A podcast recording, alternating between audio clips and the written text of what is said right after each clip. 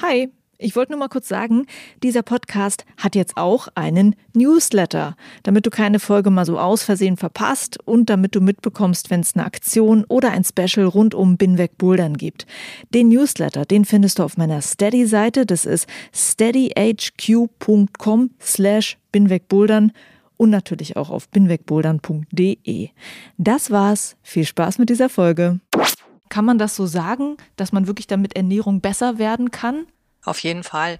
Also ich meine, es ist immer die Jagd nach den Prozenten. Ne? Also jetzt eine seriöse Aussage zu machen, um wie viel Prozent man seine Leistung verbessern kann durch Ernährung, ich glaube, das kann niemand machen, weil einfach natürlich Leistung immer multifaktoriell ist. Also es sind einfach viele Dinge, die zusammenkommen.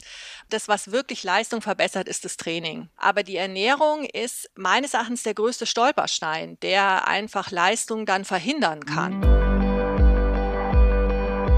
Hi und willkommen zu Folge 68 von Binweg Bouldern. Ich bin Juliane Fritz und in diesem Interview geht es um die zwei Dinge, die ich am allerliebsten mache und das sind Bouldern und Essen. Ich habe mit Claudia Osterkamp-Behrens geredet über Ernährung fürs Klettern und Bouldern. Claudia ist Ernährungsberaterin am Olympiastützpunkt in München. Sie arbeitet mit Sportlerinnen und Sportlern, die sich auf Olympia vorbereiten. Und natürlich auch mit denen aus unserem DAV-Kader. Das hier ist Teil 1 unseres Interviews mit dem Schwerpunkt Ernährung für Wettkämpfe. Und ich gebe zu, mir war nicht bewusst, wie viel man dazu sagen kann. Und ich kann mir vorstellen, dass du genauso wie ich hier noch so einiges lernen kannst. Es geht aber auch um Fragen wie, wie sehr beeinflusst Ernährung unsere sportliche Leistung. Und Claudia hat mir erzählt, dass natürlich viele Wettkampfathletinnen und Athleten abnehmen wollen. Aber da gibt es so einige Risiken. Das können Essstörungen sein, aber auch andere Auswirkungen auf den Körper, über die man sich bewusst sein muss. Mehr dazu jetzt im Interview.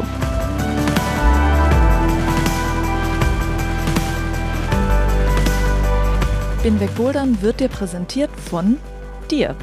Von allen Hörerinnen und Hörern, die diesen Podcast supporten.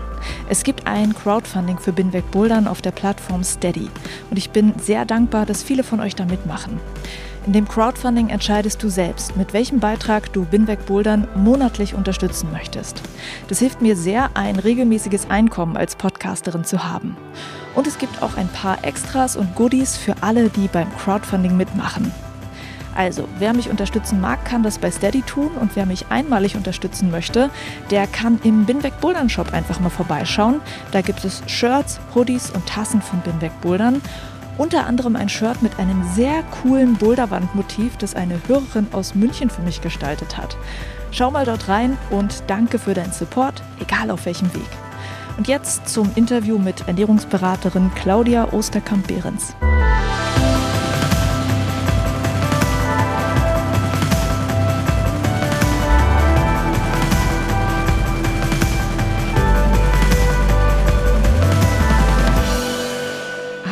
Willkommen zum Binweg Bouldern Podcast. Claudia. Ja, hallo, freue mich, dass ich dabei bin. Ich freue mich auch sehr, weil das Thema Sport und Ernährung, das ist eins, das sehr häufig nachgefragt wird von meinen Hörerinnen und Hörern. Und ich habe schon immer überlegt, mit wem könnte ich denn dazu reden?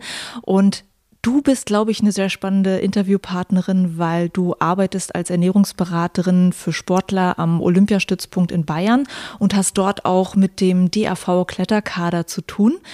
Und deshalb denke ich mal, Mensch, die Claudia wird bestimmt die ganzen vielen Fragen, die auch ich habe, die meine Hörerinnen und Hörer haben, cool beantworten können. Und was du machst, habe ich jetzt schon kurz gesagt. Vielleicht gibst du mal einen Einblick in diese Arbeit. Was bedeutet das, am Olympiastützpunkt über Ernährung zu beraten? Was machst du da?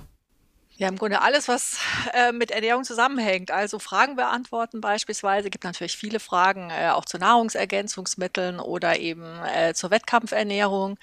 Ähm, ich bin ja zumindest mal auf dem Papier zuständig für alle olympischen Sportarten, die in Bayern auch äh, trainieren, ihren Trainingsschwerpunkt haben. Also ich würde mal sagen, es sind so gut wie alle olympischen Sportarten irgendwie auch vertreten in Bayern. Das heißt, die alle können ja, wenn sie Jugendnationalmannschaft sind oder eben äh, höhere Kader sind, können grundsätzlich ja auch die Ernährungsberatung mit in Anspruch nehmen.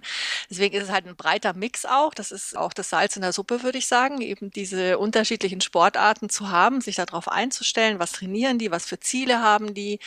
Ganz großer Unterschied, auch ob es Nachwuchsleistungssportler oder Spitzensportler sind. Die haben ja ganz unterschiedliche Trainingsprogramme, auch wenn sie derselben Sportart sind. Man hat Periodisierungen drin, die haben oft Wettkämpfe in ja, ganz anderen Ländern. Ähm, Tokio jetzt beispielsweise Olympischen Spiele ist ja jetzt auch äh, ganz andere Zeitzone, ganz anderes Essen dort, ganz andere Kultur insgesamt, das ja dann auch in den Trainingsaufenthalten, die die Sportler dort haben, natürlich auch eine Rolle spielt. Jetlag, Essen im Flugzeug, also es ist im Grunde alles rundherum was eben mit Essen, Trinken beim Training, vor dem Training, nach dem Training auf Wettkämpfen zu tun hat und das eben, wie gesagt, in der ganzen Bandbreite der Winter- und Sommerspielsportarten. Ich bin jetzt ein bisschen baff, weil äh, also mit dem Umfang habe ich nicht so ganz gerechnet, also was da alles mit reinzählt, aber total logisch. Ja, die reisen viel rum und da muss man sich auch drauf einstellen können, was ist dann die Lebensrealität von so einem Profisportler? Was kann das bedeuten für die Ernährung? Das ist echt viel. bin gut beschäftigt. Und äh, du hast auch gerade schon gesagt, das Thema Klettern ist ja jetzt neu für dich, weil es ja neu ist als olympische Sportart, Klettern und Bouldern. Was ist da jetzt für dich schon mal als neue Erkenntnis eigentlich mit dazugekommen zu dem, was du sonst machst? Ähm, also ich muss ganz ehrlich sagen, ich muss mich da natürlich auch noch so ein bisschen reinfinden. Also Sportklettern ist jetzt auch so eine Sportart, wo ich jetzt noch nie beim Wettkampf auch dabei war zum Beispiel. Ähm, Training habe ich schon mal gesehen so ein bisschen, aber Wettkämpfe noch nicht. Und jetzt äh, speziell für Tokio ist es ja dieser Dreikampf auch, also drei völlig unterschiedliche Disziplinen, die dann also wo es dann ja auch darum geht, die Abstände zwischen den Starts und so weiter irgendwie auch äh, im Auge zu haben. Wie lang ist das? Muss man dazwischen was essen? Kann man da überhaupt was essen dazwischen? Das ist ja zum Beispiel auch eine ganz wichtige Frage eigentlich. Ist die Pause lang genug? Äh, kann ich dann auch wieder gleich mich belasten? Also wie viel kann man da überhaupt essen? Habe ich die Zeit überhaupt, wie sind die Regularien? Also das sind so Sachen, da muss ich mich so ein bisschen noch einfinden. Und dann halt das, glaube ich, Wichtigste sicherlich, was jetzt in vielen Sportarten, das ist jetzt nicht im Sportklettern alleine, ist natürlich diese Gewichtssensitivität. Ne? Also man muss das eigene Gewicht halt da hochbringen.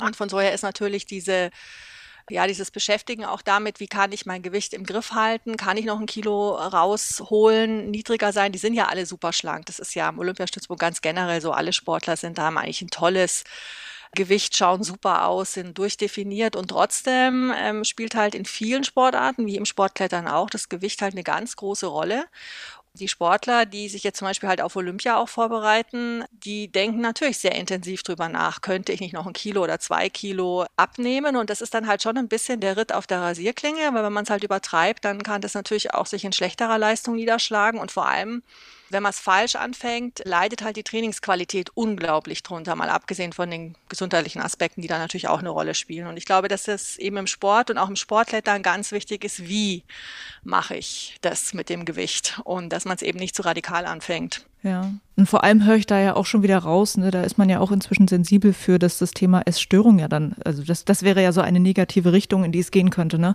Das also das wäre jetzt der Worst Case tatsächlich, aber es gibt noch viele Schattierungen natürlich dazwischen einfach auch, ne? Aber klar, ist, das ist ja immer im Leistungssport, finde ich, der Spagat, wenn dann Sportler kommen und man muss wirklich auch festhalten, dass würde ich schon sagen, 80 Prozent der Sportler, die sich von sich aus jetzt drum bemühen, um einen Termin bei der Ernährungsberatung im, am Olympiastützpunkt, die bemühen sich deswegen, weil sie abnehmen möchten. Also weil sie eben mit dem Gewicht ans Limit gehen wollen und halt merken, dass sie das alleine nicht so gut hinkriegen irgendwie.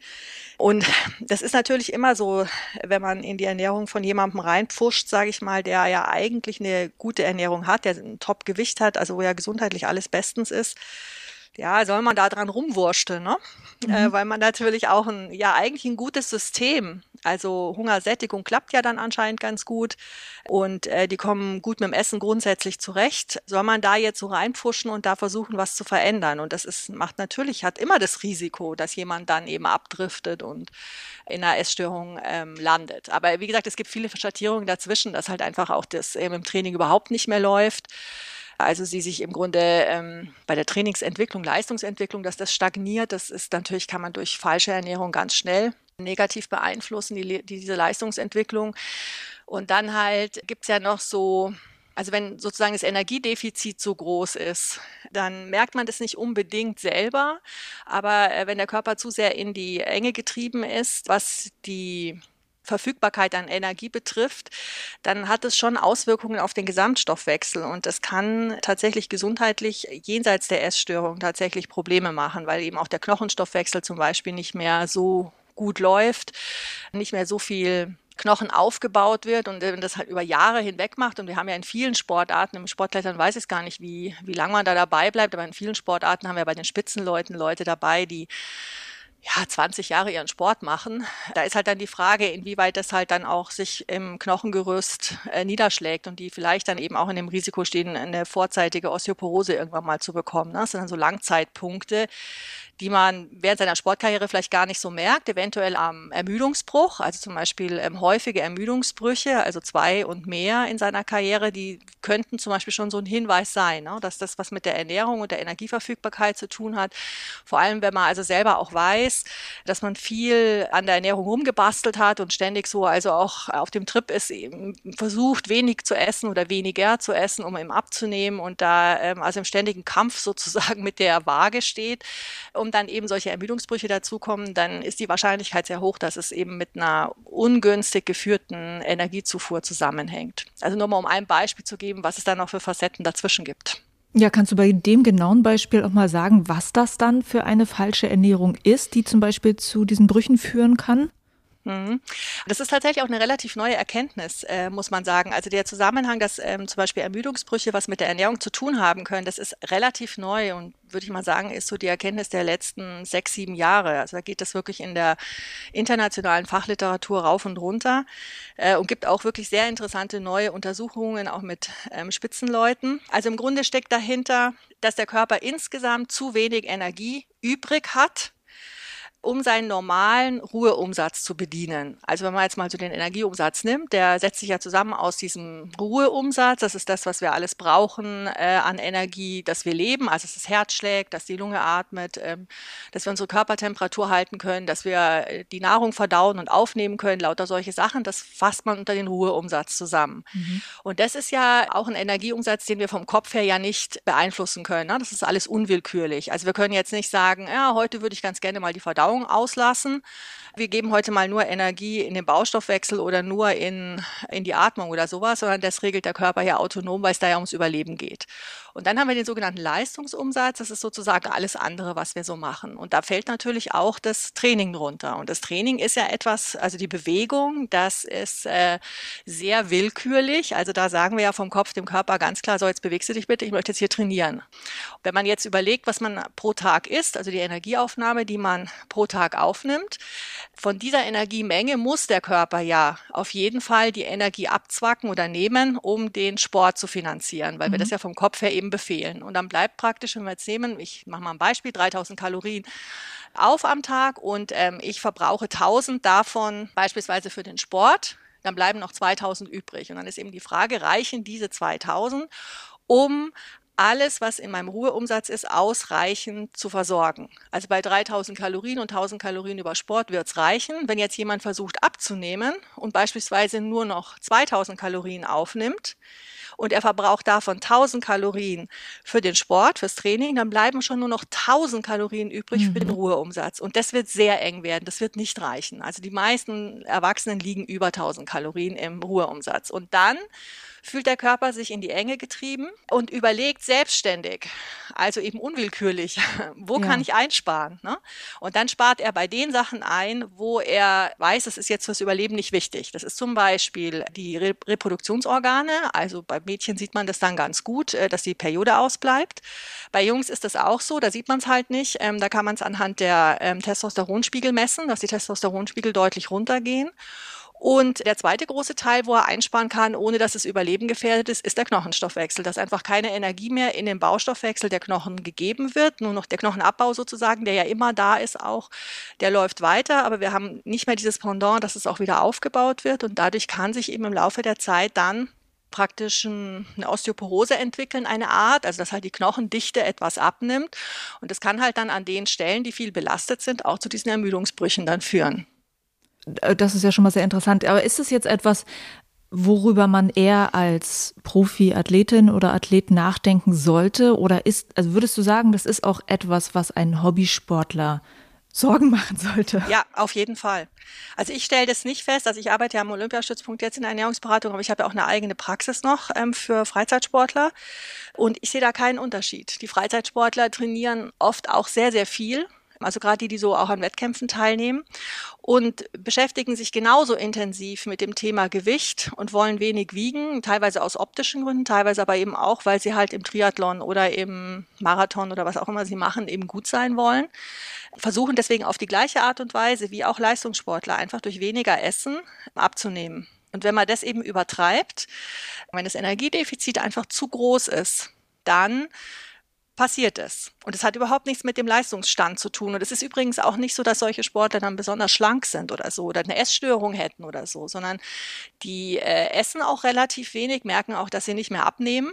Sie haben das Gefühl, dass sie eigentlich relativ wenig essen dürfen, nur noch um nicht weiter äh, zuzunehmen oder wieder zuzunehmen. Und das ist zum Beispiel auch so ein Zeichen dafür, ne, dass halt sich der Ruheumsatz abgesenkt hat. Ne. Das heißt ja, dass der Körper spart sozusagen ein, um seinen Energiebedarf im Ruheumsatz abzusenken. Das heißt, das ist eine ganz klassische Ruheumsatzabsenkung und das heißt dann auch, wenn ich mein Gewicht halten will in dieser Situation, ist es auch so, dass ich natürlich ein bisschen weniger essen muss, vielleicht als vorher. Also das ist keine Sache des Profisports. Da gibt es auch ganz gute Untersuchungen, dass zum Beispiel diese Ermüdungsbrüche durchaus auch bei sehr sportaffinen jungen Frauen zum Beispiel, dass es da auch sehr häufig vorkommt. Mhm. Wenn du da irgendwas zu hast, was man lesen kann aus irgendeinem Magazin, ich mache ja immer gerne noch äh, Shownotes zu den Folgen, wo man sich dann weiter mhm. informieren kann über solche Themen, dann würde ich das da einfügen. Ja, da gibt es ein ganz tolles Dossier äh, aus der Deutschen Zeitschrift für Sportmedizin. Da war das mal ein Thema auch, mhm. so ein Beitrag, ja, den kann ich dir gerne schicken. Mhm. Weil ich hätte jetzt fast gedacht, wir können hier so eine Art Unterscheidung machen zwischen ja. Profis und den, den Hobbyleuten.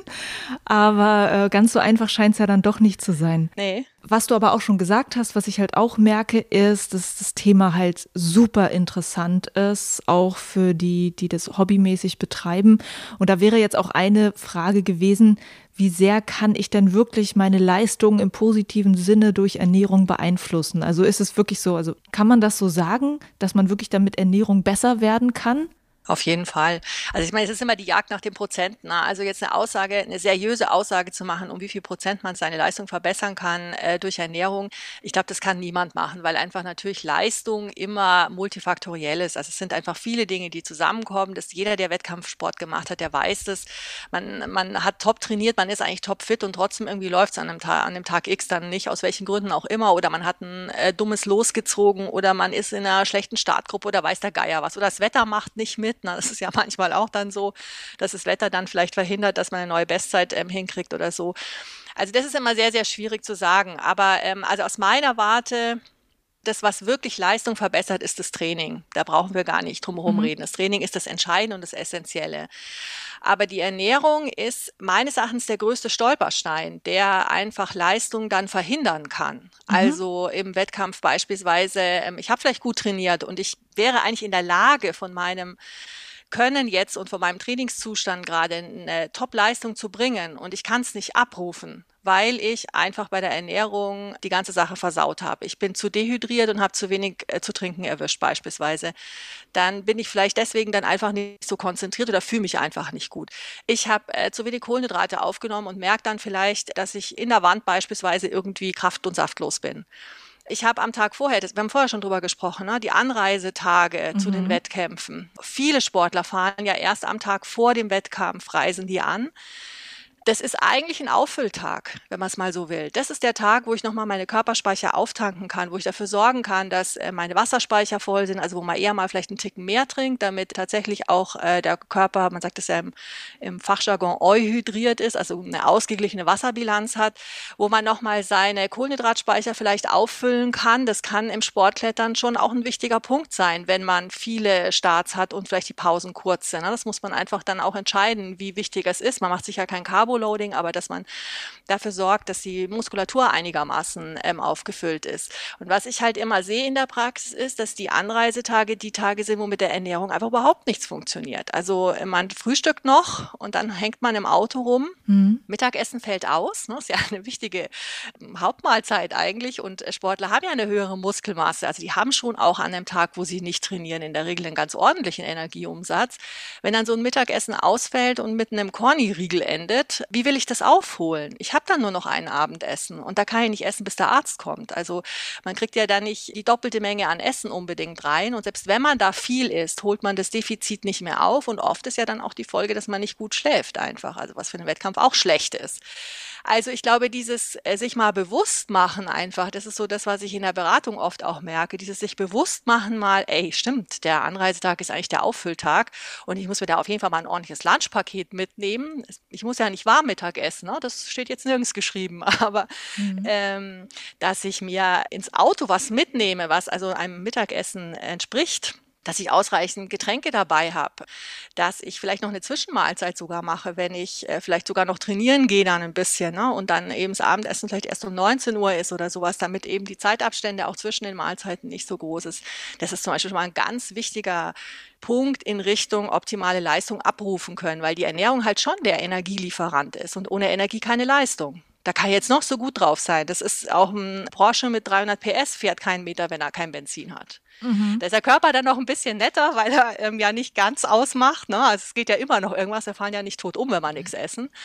Aber wir machen es uns halt selber schwer, weil ich, man merkt es, man fühlt sich nicht so gut, man ist platter, äh, man muss mehr Eigenmotivation machen, äh, um sich aufzuwärmen, um sich anzufeuern und zu sagen, komm, das geht schon jetzt und es muss jetzt und drück die schlechten Gefühle weg und so weiter. Ähm, du bist jetzt nicht müde, mach mal und so. Und das kostet natürlich alles auch viel mehr Kraft und ist viel mehr Aufwand insgesamt, um eine gute Leistung abzurufen. Also ich höre auch einfach raus, Regelmäßigkeit beim Essen ist auch ein Thema. Und dass vielleicht auch so eine Ermüdung, die man dann spürt, auch halt auf die Ernährung zurückzuführen ist, ohne dass man jetzt das ahnt, dass es das ist.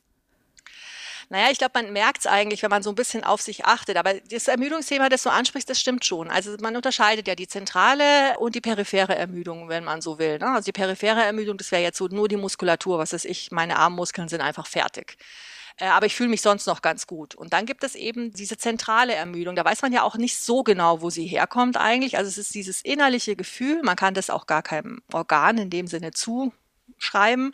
Das ist dieses innerliche Gefühl, oh, ich bin jetzt einfach platt, ich, ich weiß gar nicht, wie ich das jetzt alles schaffen soll und am liebsten würde ich mich jetzt mal hinsetzen und mich ausruhen und sowas.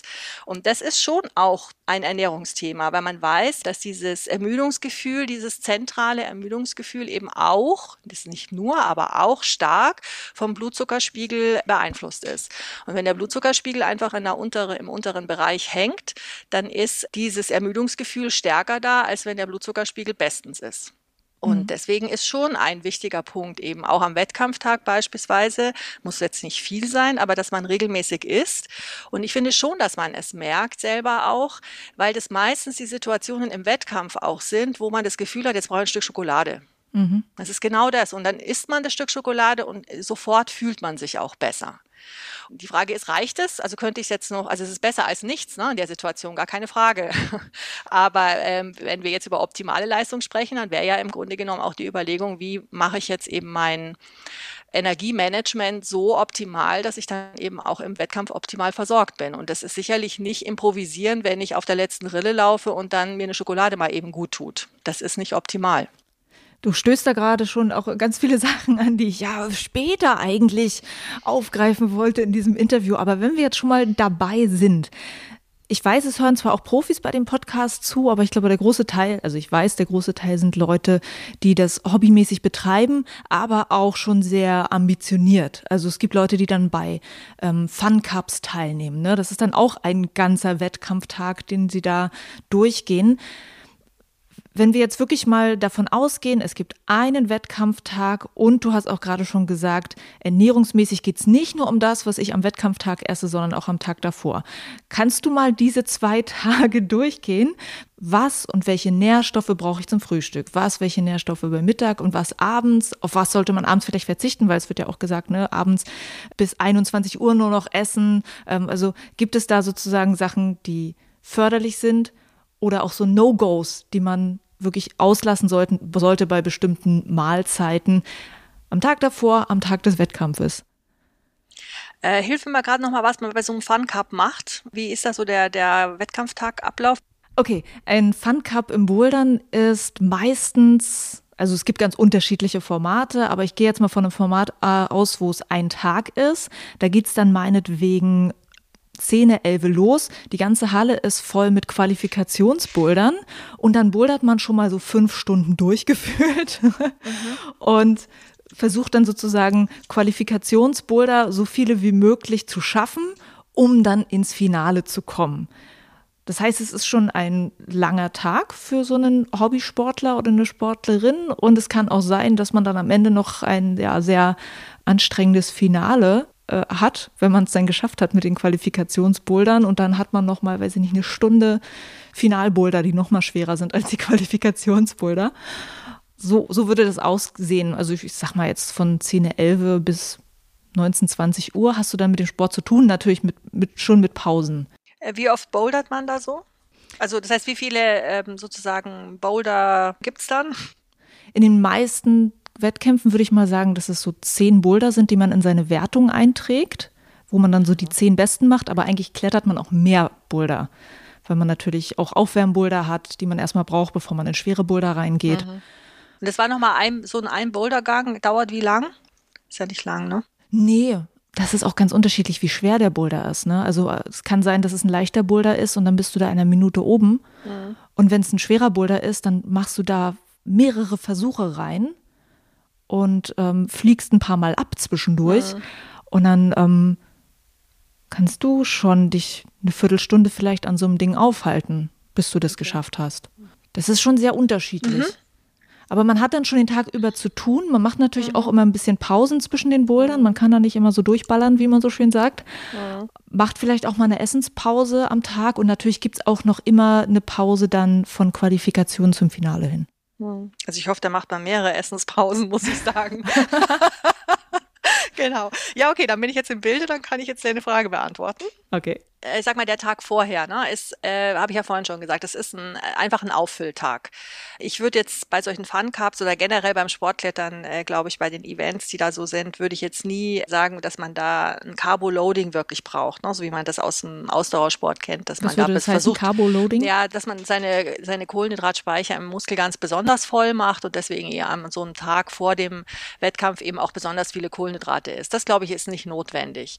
Würde ich auch eher abraten, weil das ja auch schwerer macht. Ne? Das wäre ja so wie wenn ich jetzt äh, mit meinem Auto vom Prinzip eigentlich nur 20 Kilometer fahren will und ich lade mir aber hinten dann einfach drei äh, Reservekanister rein, macht das Auto nur schwerer und ich brauche die ja nicht, weil 20 Kilometer kann ich auch mit einem halben Tank theoretisch fahren. Also das würde man jetzt beim äh, Sportklettern nicht machen. Aber solides Auffüllen ist einfach wichtig, dass man sicherstellt, dass man am Wettkampf morgen, wenn der erste Start ansteht oder wenn man beim Aufwärmen ist, dass in der Muskulatur auf jeden Fall mal eine gute Füllung da ist. Und dafür reicht, dass man am Tag vor dem Wettkampf wirklich regelmäßig isst, also seine ich würde sagen, vier Mahlzeiten sind einfach ganz gut, weil man dadurch dann auch keine Mahlzeit so riesengroß machen muss. Und es ist einfach für die Verdauung ganz gut, gerade auch wenn man viel sitzt, einfach im Auto dann vielleicht ja eben auch, wenn man ankommt, äh, sich noch ein bisschen bewegen will oder sich die Halle anschauen will oder den die Kletterwand schon mal oder was auch immer und sich dann noch ein bisschen bewegen will,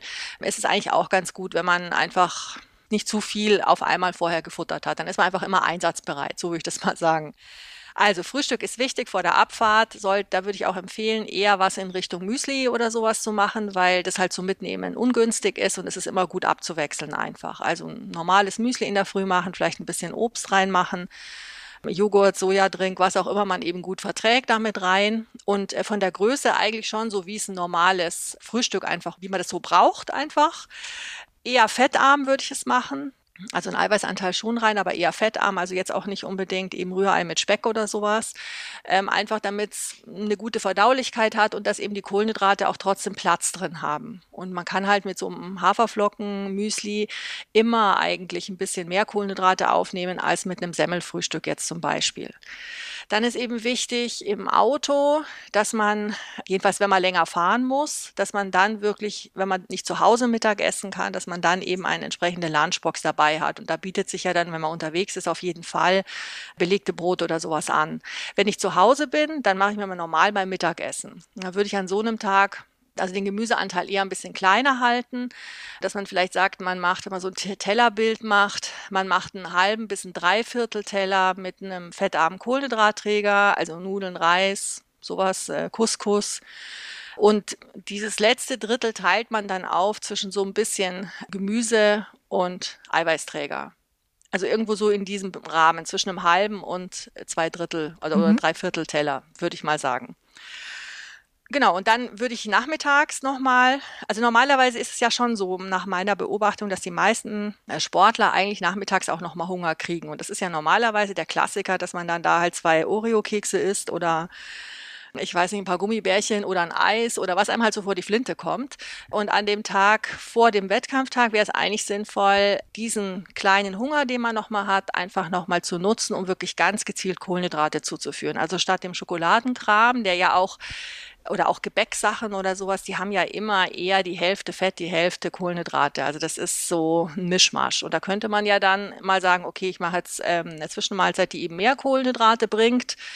Also könnte man nochmal ein Müsli machen. Es gibt natürlich tolle Kuchenrezepte, auch sowas wie Bananenbrot oder ich habe so einen Karottenkuchen zum Beispiel auch, die halt wirklich sehr kohlenhydratreich sind. Das darf ruhig auch was Süßes sein, aber ich würde halt was nehmen, was eben nicht so fettreich ist, so dass man noch mal ein paar Kohlenhydrate zuführen kann. Und Abendessen wäre dann noch mal so wie es Mittagessen. Also ich, wer kann, sollte zweimal warm essen. Das ist immer gut, das ist besser verträglich. Man kriegt in der Regel besser eine kohlenhydratreiche Kost hin, als äh, wenn man das über Brotzeit oder sowas macht.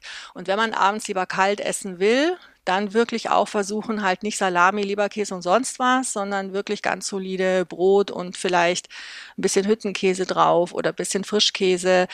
Rohkost eher ein bisschen knapper halten, weil das halt auch die Verdauung manchmal mehr beschäftigt. Also man ist ja oft schon am Abend vorher ein bisschen nervös schläft vielleicht auch nicht ganz so gut. Also da ähm, ist dann schon ganz sinnvoll, auch den Ballaststoffanteil nicht zu hoch zu halten. Also nicht nur ein Salat essen jetzt zum Beispiel und eine Scheibe Brot. Und grillen oder sowas, wenn das wäre, weil man schon vor Ort ist und man irgendwie da, weil es nice ist, man halt mal zusammen grillt da, dann ein Fleisch, ein kleines Stück und dann aber wirklich auch schauen, dass man nochmal ordentlich Reis oder Nudeln oder wenn es nur Brot gibt, dann halt entsprechendes Brot dazu zu essen und ein bisschen Gemüse noch dazu zu nehmen. Mhm. Das war jetzt dieser Tag davor. Das war der Tag da davor. Durchgegangen. Und dann äh, am Wettkampftag hattest du ja auch glaube ich, schon gesagt, dass man da auch ein Müsli morgens essen kann, ne? Auf jeden Fall. Ja, also in der Früh, ähm, also am Wettkampftag würde ich immer ein Müsli vorher essen. Also es ist immer am besten, also Haferflocken eigentlich sind am besten verträglich. Gut sind auch so Reisflocken, gibt's ja zum Beispiel auch, die sind nochmal ballaststoffärmer, das ist auch manchmal ganz gut. Wer sich schwer tut, überhaupt am Wettkampftag was runterzubekommen, der nimmt die blütenzarten äh, Haferflocken, wirklich mit viel Flüssigkeit dann auch vielleicht. Also wer nervösen Magen hat, auch vielleicht Halbmilch oder Sojadrink und Halbwasser. Also dass man es nochmal ein bisschen verdünnt, auch eher warm dann, also vielleicht auch mal an Porridge denken, wenn man sonst irgendwie nichts runterkriegt. Kann man ja auch gut machen mit einfach heißem Wasser aus dem Wasserkocher im Hotel beispielsweise und mit Obst vorsichtig sein. Also vor allem wer empfindlich ist. Ne? Also wirklich wenig, ja, wenig Obst und wenn dann nur Banane oder so kernlose Trauben oder so, keine Beeren, keine Zitrusfrüchte, kein Apfel. Die haben relativ viel Säure, sehr faserreich auch und die Nervosität führt sowieso dazu, dass man mehr Magensäure hat und das ist meistens verschlimmert das die Sache. Aha. Und es hat wenig, auch relativ wenig ähm, Kohlenhydrate. Also ich würde mir da jetzt nicht den Magen vollhauen. Hat auch Gewicht übrigens, ne, muss man auch mitschleppen, die Ballaststoffe. Und die Fasern aus dem Obst, also macht aus meiner Sicht an dem Tag keinen Sinn. Ne? Also mhm. kann man getrost knapp halten. Also wenn dann nur so für den Geschmack halt. Mhm. Genau, und dann, also wenn jetzt zum Beispiel 10 Uhr der erste Boulder wäre, der auch zählt und man dann vielleicht um neun eben beim Aufwärmen ist, dann ist an sich 8 Uhr eine ganz gute Frühstückszeit, mhm. dass es nicht so weit weg ist. Und dann kommt es halt, dann wird es schwierig, ne? weil dann hängt es einfach halt davon ab, wie sind die Pausen. Grundsätzlich wäre es günstig, auch an dem, äh, also jetzt mit Blick aufs Finale vor allem, auch an so einem Wettkampftag ein Mittagessen zu machen. Da muss man halt mal gucken, wo eine längere Pause ist, dass vielleicht mal eine Stunde oder anderthalb Stunden Pause ist. Äh, die Uhrzeit ist dann egal, aber dass man praktisch da, das schon mal einplant als ein Zeitfenster, wo man so eine Art Mittagessen macht. Am besten auch da warm und eine bisschen größere Menge. Wobei die Menge am Wettkampftag, also wie viel esse ich von etwas, muss man immer nach seinem eigenen Bauchgefühl entscheiden. Also das heißt, je mehr man reinbringt, desto besser. Also ich glaube, zu viel Essen kann man eigentlich nicht am Wettkampftag, weil man eine natürliche Grenze hat. Weil man selber ja merkt, also wenn ich jetzt noch zwei Esslöffel mehr esse, dann kann ich jetzt dann in einer Stunde auf keinen Fall wieder bouldern. Ja, es mhm. fühlt sich schlecht an. Also das heißt, man, man macht es wirklich nach seinem eigenen Bauchgefühl, so dass man das Gefühl hat, ja, das fühlt sich jetzt gut an, ich bin jetzt einigermaßen satt.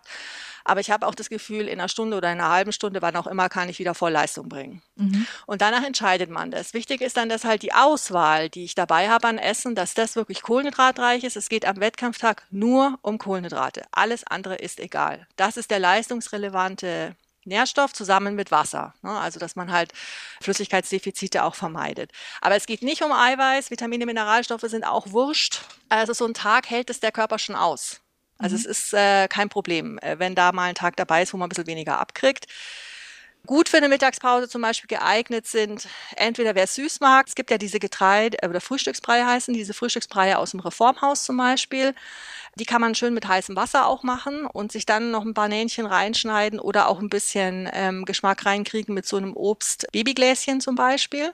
Okay. Das rutscht super, also es hat einen hohen Flüssigkeitsgehalt, ich brauche wenig Speichel, es rutscht super, es ist ganz schnell durch den Magen durch und ich kriege mit einer relativ kleinen Menge so viel Kohlenhydrate wie mit einem vollen Teller Nudeln rein. Kann ich in jeder Halle machen, also brauche ich jetzt auch keinen Herd oder irgendwie sowas. Wenn in der Halle Nudeln angeboten werden, würde ich in jedem Fall die Nudeln nehmen.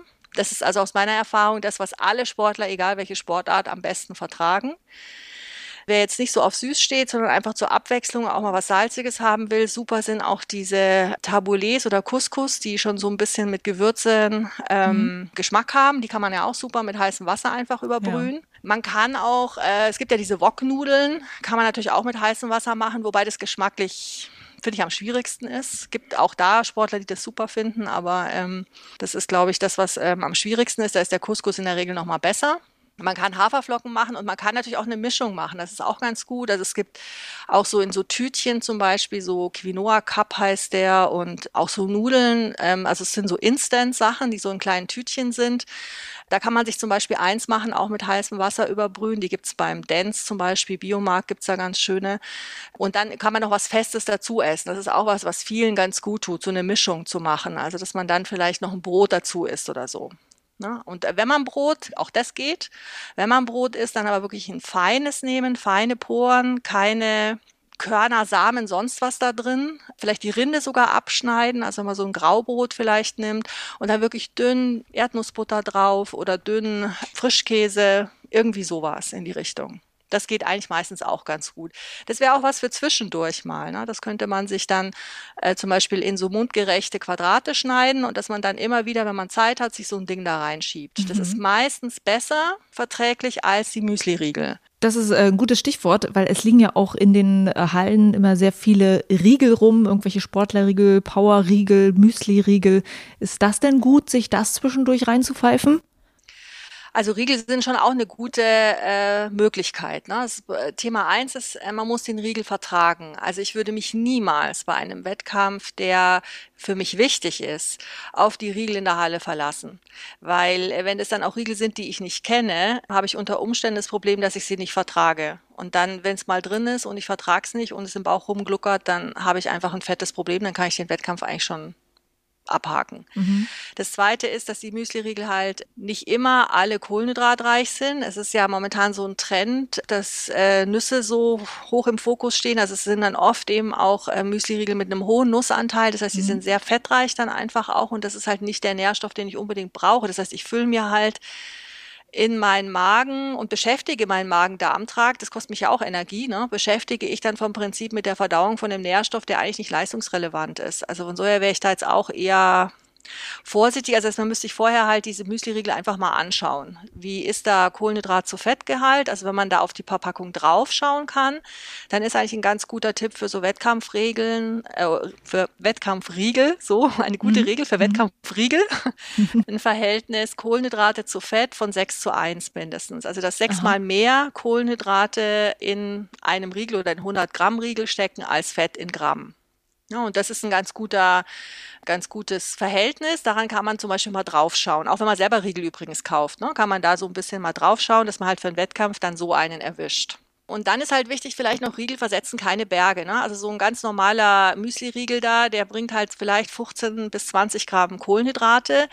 Das ist auch nicht mehr als eine Banane. Also das ist nice, aber ähm, es ist zum Beispiel jetzt für die Hauptpause, wenn man sagt, ich habe Mittagspause oder so und jetzt hätte ich ein bisschen länger Zeit, dann sind halt ein oder zwei äh, Müsli-Riegel helfen natürlich, dass ich mich im Moment mal besser fühle, aber diese 20 bis 40 Gramm äh, Kohlenhydrate sind Tropfen auf dem heißen Stein. Also das ist kein Wiederauffüllen. Ne? Also diese Mittagspause wäre ja dann, also wenn wir sagen, irgendwann zwischen elf und eins, weiß ich nicht, ist vielleicht mal ein Stündchen Pause.